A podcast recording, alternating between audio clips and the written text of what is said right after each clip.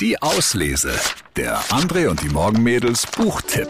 Ja, leichte Kost heute zum Dienstag und äh, ja, das fluffelt so über die Ostertage, kann man das schön weglesen. Liebe beginnt, wo Pläne enden von Sandra Poppe. Es geht um ein Ehepaar. Sie weiß, dass er sie betrügt. Er weiß aber nicht, dass sie es weiß. Und dann mischt sich auch noch ein Fremder ein. Hi. Er blickt kurz auf und schenkt mir ein Lächeln. Du bist wieder da. Hm? Sieht so aus, antworte ich und lächle verhalten zurück. Und dann schweigen wir ein Weilchen, aber es ist kein unangenehmes Schweigen. Ich streife durch die Werkstatt. Länger als ein paar Minuten war ich noch nie hier und ich staune, als ich sie näher in Augenschein nehme. Die Werkstatt lebt. Die alten Werkzeuge sind richtig schön. Handgeschmiedete Meißel, Holzhobel, die ein kleines Meisterwerk an sich sind und Sägen mit verzierten Griffen. Und überall stehen Objekte, an denen Max arbeitet. Es hat den Anschein, als würde er Dinge gern anfangen, aber nicht zu Ende bringen.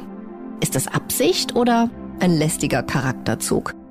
Ja, Liebe beginnt, wo Pläne enden von Sandra Poppe. Ein charmanter Liebesroman, fluffig geschrieben, perfekt jetzt vielleicht wirklich so für die Osterfeiertage. So ein bisschen was zum Schmökern. Unser Lesetipp der Woche. Liebe beginnt, wo Pläne enden von Sandra Poppe. Viel Spaß beim Lesen. Die Auslese.